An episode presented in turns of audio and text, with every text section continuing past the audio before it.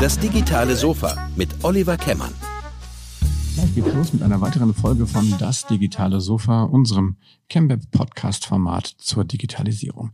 Heute zu Gast auf dem Sofa sind Marien und Matthias Wagner von Vast Forward und ich hatte die Chance, die beiden live on stage beim Mainzer Digitalkongress im Kurfürstlichen Schloss zu Mainz aufzunehmen. Das ähm, werdet ihr auch an der Audioqualität hören. Das ist wirklich eine Live-Aufnahme. Wir haben den Ton aus dem Saal aufgenommen. Ähm, ich möchte an dieser Stelle einfach die Audioqualität entschuldigen. Inhaltlich ist das super, super spannend. Und ähm, ja, ich freue mich, ähm, dass die beiden es geschafft haben, vom Schiff aus direkt nach Mainz zu kommen. Also, entschuldigt die Audioqualität, aber hört jetzt rein. Hier geht's los, das digitale Sofa mit Fast Forward. Äh, ja, herzlich willkommen, Matthias Marien, hier auf dem digitalen Sofa. Wir haben gesagt, passt ab, nicht schön zum Vorhang. Nein, das war wirklich ein Film, so arbeitet ihr. Und als wir gesagt haben, das Thema hier ist Digital Crew oder digitale Crew, Alter, das muss ja. Der Name ist Programm. Der Name ist ja jetzt sowas vom Programm. Vielleicht kriegt ihr noch ein paar Shirts ab an, an eure Crew verteilen. Ähm, nein, ihr arbeitet tatsächlich von einem Schiff aus. Erklärt einfach mal ganz kurz, was ihr wirklich macht, was ihr arbeitet und äh, worum von dem Schiff aus. Ja, genau. Also erstmal 2008 habe ich die Firma gegründet. Ähm, wir haben unseren Sitz eigentlich in Hamburg und auch ein Office. Ähm, was vorher, das ein digitaler Produktionsdienstleister. Das heißt, wir, wir programmieren Kampagnenbestandteile, also Display-Ads, also die Werbung im Internet, ähm, Landingpages, Microsites, Newsletter, also alles, was man eigentlich so im Internet finden kann. Wir bestehen aus einem achtköpfigen Projektmanagement-Team. Dieses Team ist auch fest angestellt und dahinter steckt ein großes freies Programmierernetzwerk, ähm, die sozusagen die Sachen umsetzen. Ähm, das Team ist genauso frei wie wir in der Wahl ihres Arbeitsplatzes. Also sie müssen nicht ins Office. Wir haben dieses Office, aber es ist eigentlich die ganze Zeit leer. Und wir sind 2015 auf ein Segelboot umgezogen und leben und arbeiten seitdem von da aus. Genau, als wir aufs Boot umgezogen sind, 2015 hatten wir zwei festangestellte Mitarbeiter und heute sind es sechs.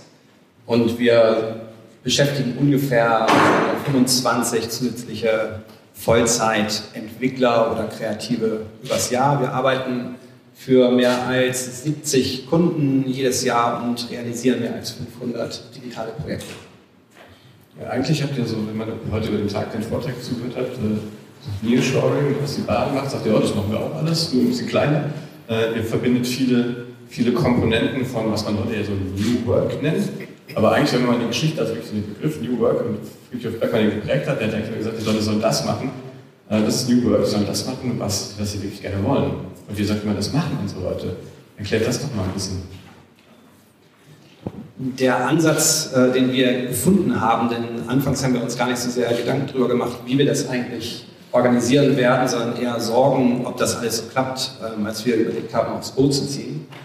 Ähm, da war die Organisation ja noch sehr viel kleiner und die, die da waren, die haben den Job gut gemacht und waren auch schon zwei bzw. drei Jahre also in der Festanstellung dabei. Und das Netzwerk, mit dem Maren damals gearbeitet hat, begleitet sie schon seit ihrem Studium, also inzwischen über 20 Jahre. Ähm, größtenteils dieser äh, Kern der Entwickler jedenfalls. Ähm, wir sagen, dass äh, unser, unser Team sich was Forward aussucht als Arbeitgeber, weil die Art und Weise, wie wir arbeiten, besonders gut zu ihnen passt. Und das Fachliche eigentlich nach dem Mindset kommt. Und äh, in dem Sinne passt es auch ganz gut, dass wir die Ausbildung eigentlich selber machen. Also die Mitarbeiter, die jüngste, beziehungsweise die noch kürzesten jetzt dabei ist, die war vorher zehn Jahre Tagesmutter und steuert heute digitale Projekte aus der Distanz.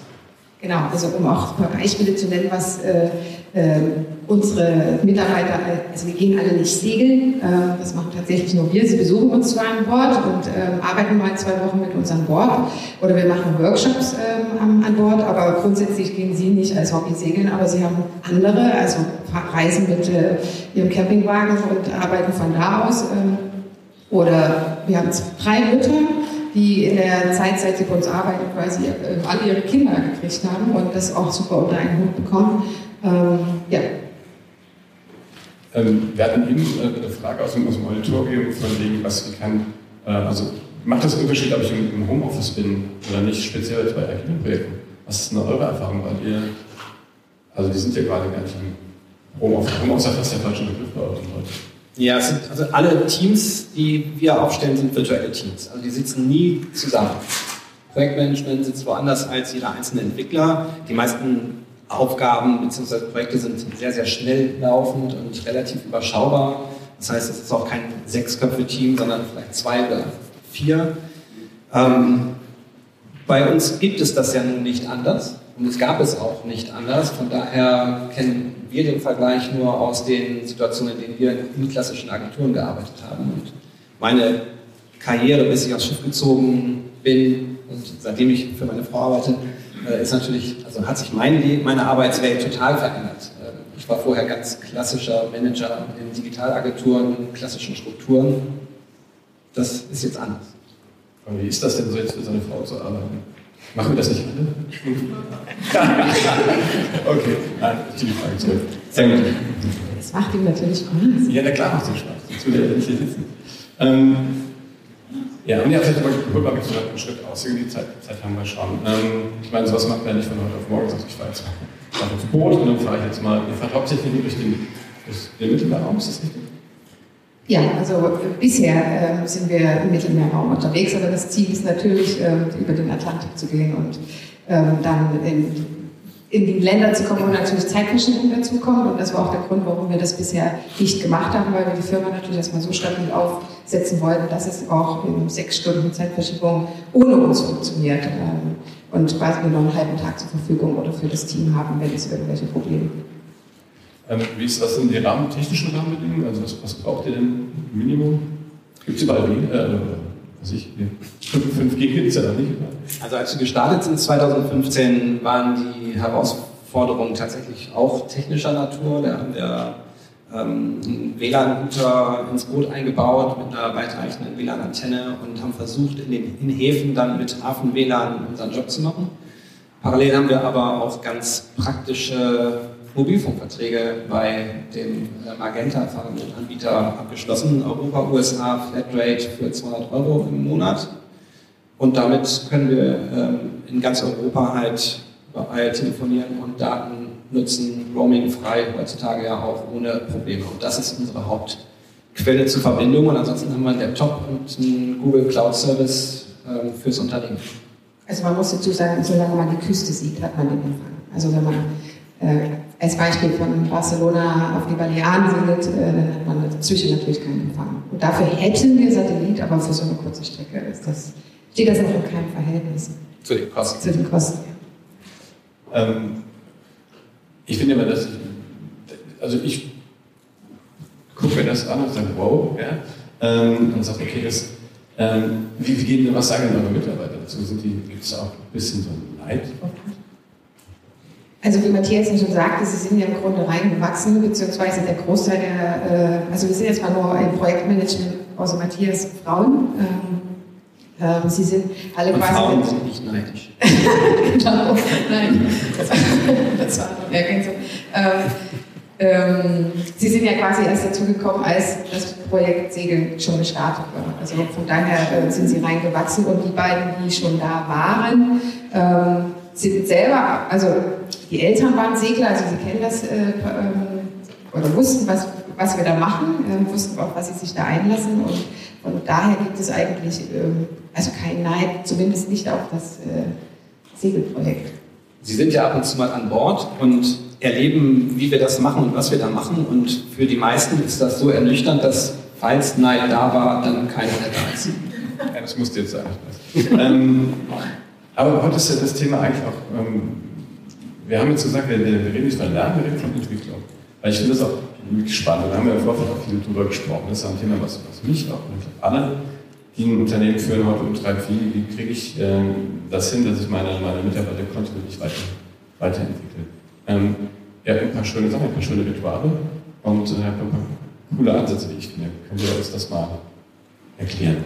Also ich würde gerne ein klein bisschen äh, früher ansetzen, also äh, weil es beginnt eigentlich bei uns schon äh, bei der Einstellung der Leute, weil wie Matthias schon sagte, sind alle unsere Mitarbeiter Quereinsteiger. Also die letzte ist eine zehn Jahre lang Tagesmutter gewesen ähm, und wir führen sie sozusagen in die neue Welt und das funktioniert so, dass wir ähm, bis zu einem halben Jahr Matthias ähm, eine Art Fernstudium mit den Ladies macht. Das heißt, also du kannst das ja kurz erklären.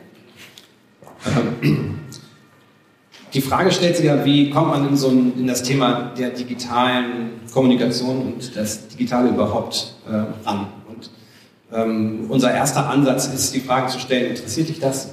Was interessiert dich? Und dann Aufgaben zu stellen, die ähm, unterschiedliche Themenbereiche betreffen. Da geht es äh, erstmal sehr, sehr allgemein darum, was das Internet eigentlich überhaupt ist und kann.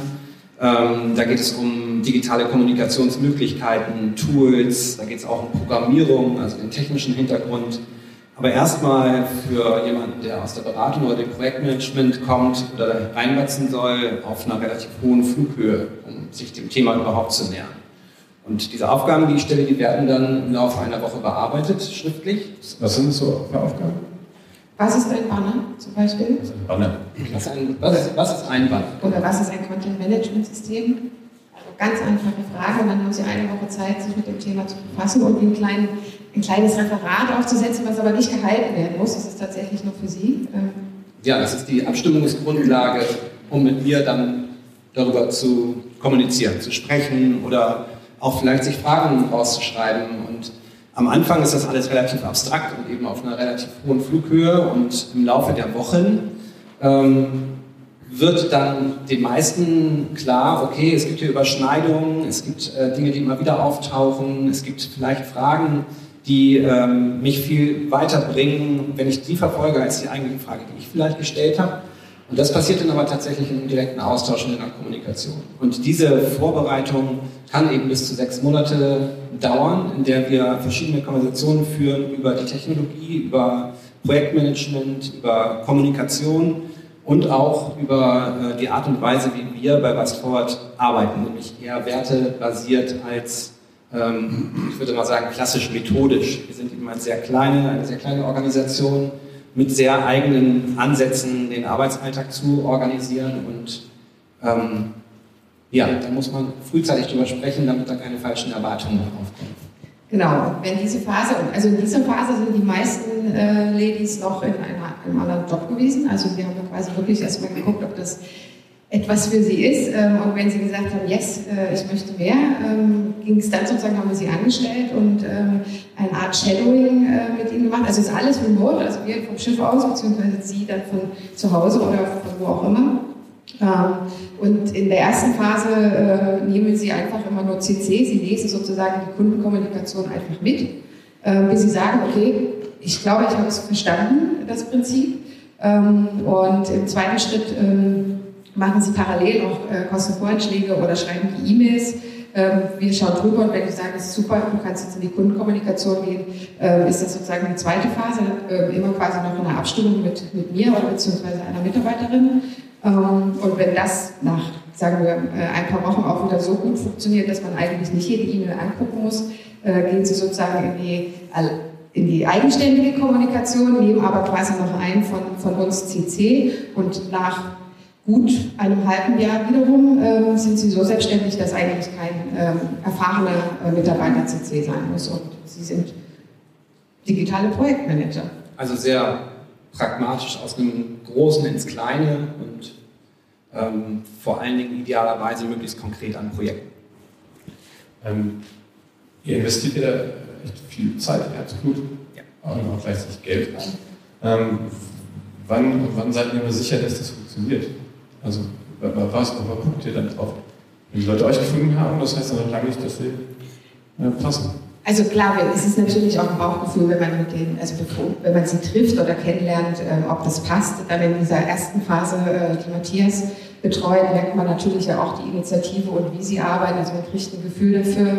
Ähm, und ich merke natürlich, da habe ich sie dann schon angestellt, ähm, aber ich merke natürlich in der ersten Phase auch, äh, wie es funktioniert. Und bisher hat das ähm, eigentlich immer. Bis auf einmal gut funktioniert. Bis auf einmal ziemlich gut funktioniert. Ja. Da sind wir dann allerdings auch sehr konsequent in, in der Kommunikation, also offen und nehmen die Probezeit, die es gibt, auch tatsächlich als Probezeit. Und ich bin auch sicher, dass äh, unser, unsere Art und Weise zu arbeiten und der Service, den wir anbieten und wie wir ihn anbieten, nicht für jeden Mitarbeiter passt, logischerweise. Ich glaube eben auch, die Mitarbeiter müssen für sich herausfinden, ob das gut für sie ist. Nicht jeder arbeitet gerne zu Hause. Wie gesagt, ich, ich glaube, wir werden gewählt, weil die Art und Weise, wie wir arbeiten, zum Leben unserer Mitarbeiter gut passt und sie nicht ihr Leben anpassen müssen, um für uns zu arbeiten. Ähm, ihr sagt, die, die, also die die finden euch. Jetzt haben wir eben gesehen, ihr könntet jetzt hängen von euch Plakate im Hafen von Marseille oder so, oder wie ihr morgens aussieht. Ähm, oder, oder wie, äh, ja, aber mal ernst, wie, wie finden, wie finden äh, eure Mitarbeiter euch? Im Grunde sind es Weiterempfehlungen, äh, beziehungsweise, ähm, ja. Also wir, in den ersten Jahren waren es vor allem persönliche Weiterempfehlungen von Mitarbeitern, die zum Beispiel dann schwanger waren ähm, und jemand anders kennengelernt haben und gesagt haben, hier, ich bin ja weit weg, vielleicht ist das was für dich, probier es mal aus. Und in den letzten Jahren, seit wir angefangen haben, darüber zu sprechen, wie wir arbeiten ähm, und wie wir das machen, kommen tatsächlich schriftliche Bewerbungen. Und da mussten wir bisher allerdings immer Nein sagen. Da waren auch Männer dabei zum Beispiel. Das geht natürlich gar nicht. ähm, ja, das, ist, das ist ja schon spannend. Was glaubt ihr denn, wie, ähm, diese spezielle Art, wie ihr das gerade macht? Also kann das skalieren? Wollt ihr das skalieren? Äh, du meinst unser, unser Geschäft? Ja, aber kann, kann die Organisation größer werden? Könnte die, wenn ihr wolltet, wollt ihr überhaupt? Ja, das war ganz spannend, äh, finde ich, was der Herr Fischer vorhin äh, gesagt hat. Ähm, ich glaube, dass diese Selbstorganisation beim einzelnen Mitarbeiter anfängt und in den Teams, die zusammenarbeiten, eine gewisse Größe nicht überschritten werden sollte. Er sprach von, weiß nicht, 20 30 Leuten äh, Maximum für diese selbstorganisierten Teams, die dann eben äh, nicht sozusagen observiert werden von irgendwem, sondern die tatsächlich in so einer Selbstorganisation arbeiten. Nur die arbeiten ja auch miteinander, dann diese einzelnen Einheiten. Von daher glauben wir schon, dass es skalieren kann. Ähm, vielleicht wäre es für uns eine Herausforderung, sozusagen das nächste Parallelteam aufzusetzen. Eigentlich müssten wir uns klonen oder jemanden finden, der das genauso will, dann könnte es gehen, sozusagen das, was nicht, Produktivitäts, die nächste Produktivitätseinheit gleicher Größe daneben zu setzen. Also von daher glaube ich schon, dass die Arbeitsweise kein Hemmnis für Wachstum darstellt. Wir können ja was mit einer Skihütte machen, da würde ich nicht damit melden. Alternatives. Wo du arbeitest, ist uns egal. Ich weiß. Ähm, wir hatten eben nochmal das Thema Rituale. Da merkst du schon, aber ich, das finde ich toll. Ihr macht ja nicht nur Teamgespräche, sondern ihr Ihr habt ja auch die, dadurch, dass du digitale, digital, wie hieß das? Äh, Tratsch? Nee. Die, Nein, der, der, der Montagsplausch. Der Montagsplausch, der virtuellen Kaffeemaschine. Erzähl mal kurz, was ihr da macht. Ja, genau. Also wir, jeden Montag um 10 äh, haben wir sozusagen den Montagsplausch über Skype, eine Videokonferenz mit dem kompletten Team und ähm, da geht es tatsächlich darum, äh, zu erzählen, was am Wochenende passiert ist oder äh, was vielleicht irgendwie mit einem Kunden nervig war in der letzten Woche. Also es ersetzt sozusagen den Plausch, den man, wenn man im Office ist äh, und sich an der Kaffeemaschine trifft. Und das funktioniert ziemlich gut, denn die Mädels erzählen tatsächlich nicht nur Privates, sondern auch mal speichert sich aus, wenn irgendwas ein bisschen schiefgelaufen ist, beziehungsweise wenn sie irgendwas Neues entdeckt haben. Das wird dann quasi auch äh, an dem Montag äh, ausgetauscht und äh, inspiriert natürlich auch das Team, wenn, ähm, wenn sie hören, jeden Montag vor allem hören, äh, was die anderen so machen. Jetzt abschließend, weil die Zeit ist schon quasi fast um, also unsere Zeit, jetzt haben wir, haben wir noch Zeit für Fragen. Ähm, was glaubt ihr, ist so aus eurer Sicht, was die größte Herausforderung, die jetzt nicht nur ihr, vielleicht so generell die Arbeitswelt in Zukunft ähm, für uns alle bereithält und ähm, was glaubt ihr, was da die beste Lösung für jeder? Also ist eure Lösung für alle, das kann man jetzt, äh, ich sage dass ihr ein Schiff kaufen soll, aber nee, also meine, kann man das auf, auf, alle Firmen übertragen? Was ist das Besondere?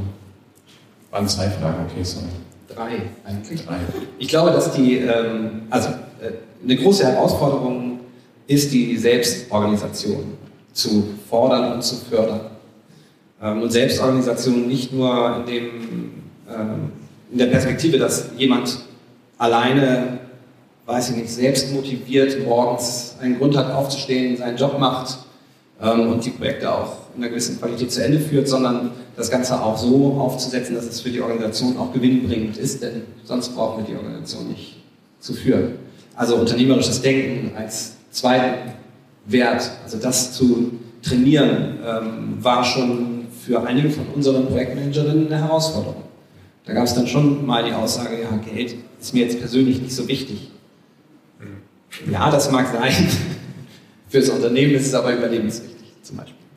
Ähm, also Selbstorganisation und ähm, unternehmerisches Denken und dann äh, darüber hinaus, äh, glaube ich, Initiative. Also die, äh, die große Frage, wie kriegt man das eigentlich hin, dass nicht nur die Jobs, die ja die Organisation bringt, sozusagen abgearbeitet werden, sondern darüber hinaus auch ähm, der, ein, ein, gewisser Mehrwert ähm, jedem Mitarbeiter, von jedem Mitarbeiter gebracht wird. Und da kommt so ein Punkt äh, rein, der ähm, vorhin Herr Fischer auch brachte, mit, wir hängen die Zettel mit den Jobs an die Wand und die werden sich geschnappt. Bei uns hat, ist jeder Projektmanager Plus und dieses Plus ähm, definieren die Mitarbeiter zum Beispiel auch selbst. Eine macht PR, eine macht Datenschutz, äh, die arbeiten sich eigenständig da rein und stimmen sich mit uns ab, aber die Aufgabe liegt komplett und eigenverantwortlich, auch in den Zeiten, die sie dafür anwenden, eben bei den Mitarbeitern. Ich glaube, dass das auch für Organisationen eine Herausforderung ist, nämlich äh, dass Menschen in der Lage sind, in so einem Team sich gegenseitig die Jobs zu geben, in denen sie selber nicht gut sind, weil das ja manchmal auch so ein Verlust von, weiß nicht, Macht oder ähm, ja, Macht wahrscheinlich ist, gerade aus Management-Sicht. Marie, ist das Genau so. Sehr schön, ein schönes Schlusswort. Ähm, ja, ich denke, in den 20 Minuten kann man dann nur kurz einen Abriss machen. Ich denke, es ist wirklich ein total spannendes Projekt und ich glaube auch, hier findet auch viel Gehör, glaube ich, wenn man zu einer Idee kommt, aber ich glaube, hinten dran kämpft ihr mit den gleichen Problemchen und Problemen, die normale, jedes normale Business auch irgendwie hat. Und äh, ich glaube, dafür muss er seinen Weg finden. Ähm, vielen Dank schon. Soweit gibt es Fragen.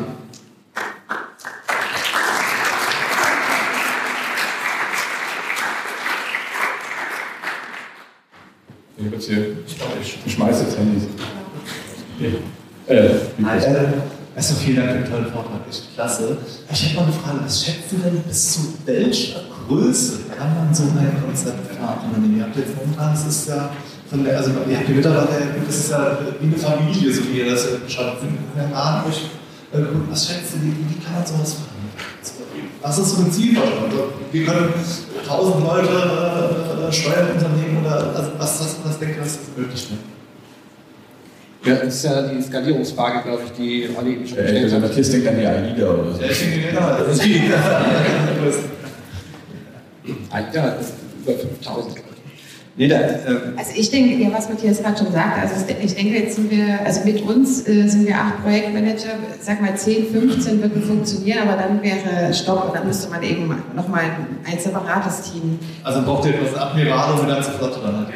Genau, also würde ich jetzt mal sagen. Aber das, im Moment ist auch so, wir sind sehr organisch gewachsen. Also wir wachsen halt auch immer, immer mehr rein. Also es waren, wie gesagt, erst zwei, dann jedes Jahr kam eine hinzu und man konnte sich daran gewöhnen. Und nach wie vor bilden wir sie ja eigentlich immer noch aus. Also es ist, man, ist ja nie, man lernt ja nicht zu Ende.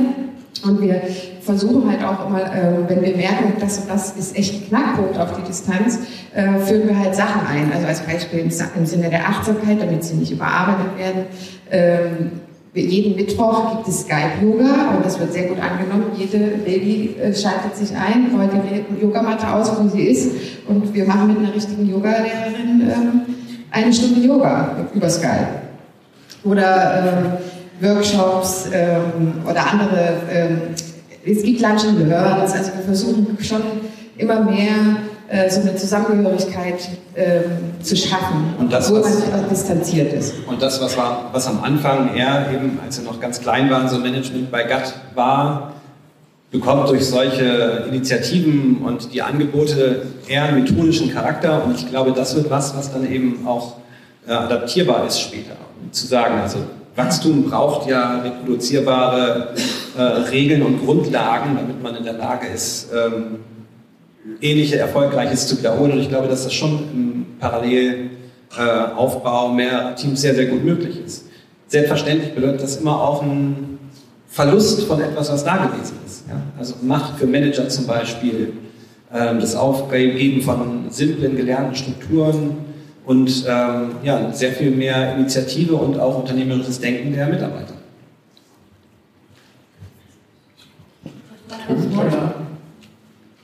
Okay, ähm, eine Frage. Digital, ja, ähm, man sieht sich nicht so oft bei euch jetzt, ne? Ähm, immer nur über den Computer.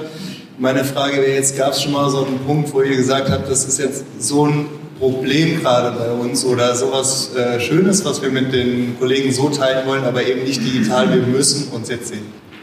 Also wir sehen uns regelmäßig. Es gibt, wie gesagt, zwei Workshops im Jahr mit dem Projektmanagement-Team. Das ist äh, entweder an Bord oder in Hamburg. Ähm, dann gibt es einmal im Jahr ein großes Fest auch mit den Programmierern. Ähm, entweder da, wo das Schiff liegt, oder letztes Jahr äh, oder dieses Jahr in Hamburg, äh, in Berlin. Ähm, und verbinden das dann halt auch gleich mit, äh, in dem Fall war es so eine Learning Journey ähm, äh, mit ein bisschen Weiterbildung äh, bzw. Weiterentwicklung und, äh, und Party.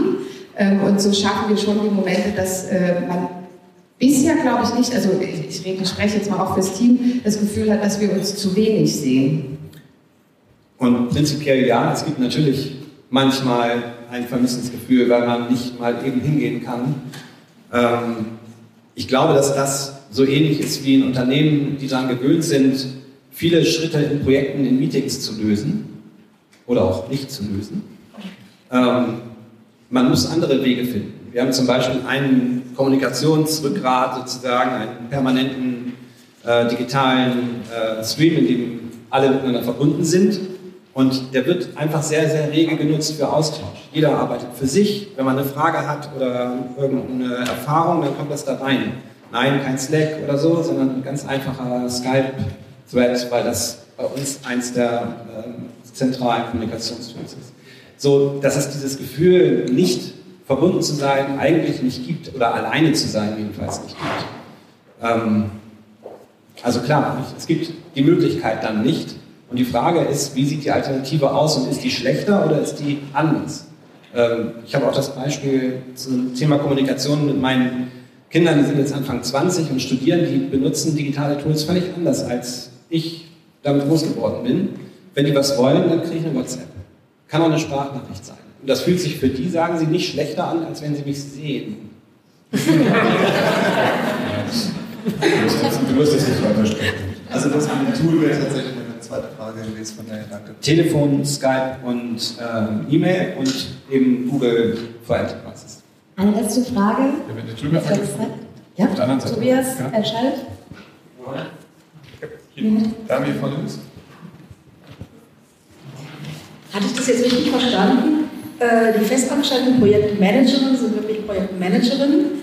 Hat sich das zufällig ergeben, weil sich, ähm, also ist es ein Prinzip oder ist es einfach eine Frage der Sozialisation, wie weit jemand äh, mit, mit Macht umgeht? Also wenn er sich vorstellt, dass es dann halt matcht und die ähm, im Prinzip die Programmierer dran sind, das Freelancer, mit denen man fest verbunden ist oder funktioniert es auch so über Crowdworking, Aufträge, Vergaben, wie auch immer? Also, das ist die erste Frage. Ähm, mittlerweile ist es ein Prinzip, dass es Frauen sind. Ähm, am Anfang war das natürlich nicht so. Ich habe auch den Männern eine Chance gegeben. ähm, aber es hat sich halt herausgestellt, dass, ähm, so wie was vorher aufgestellt ist, also wir haben keine Hierarchien. Ähm, wir machen genauso Projektmanagement und betreuen Projekte wie, wie die Ladies.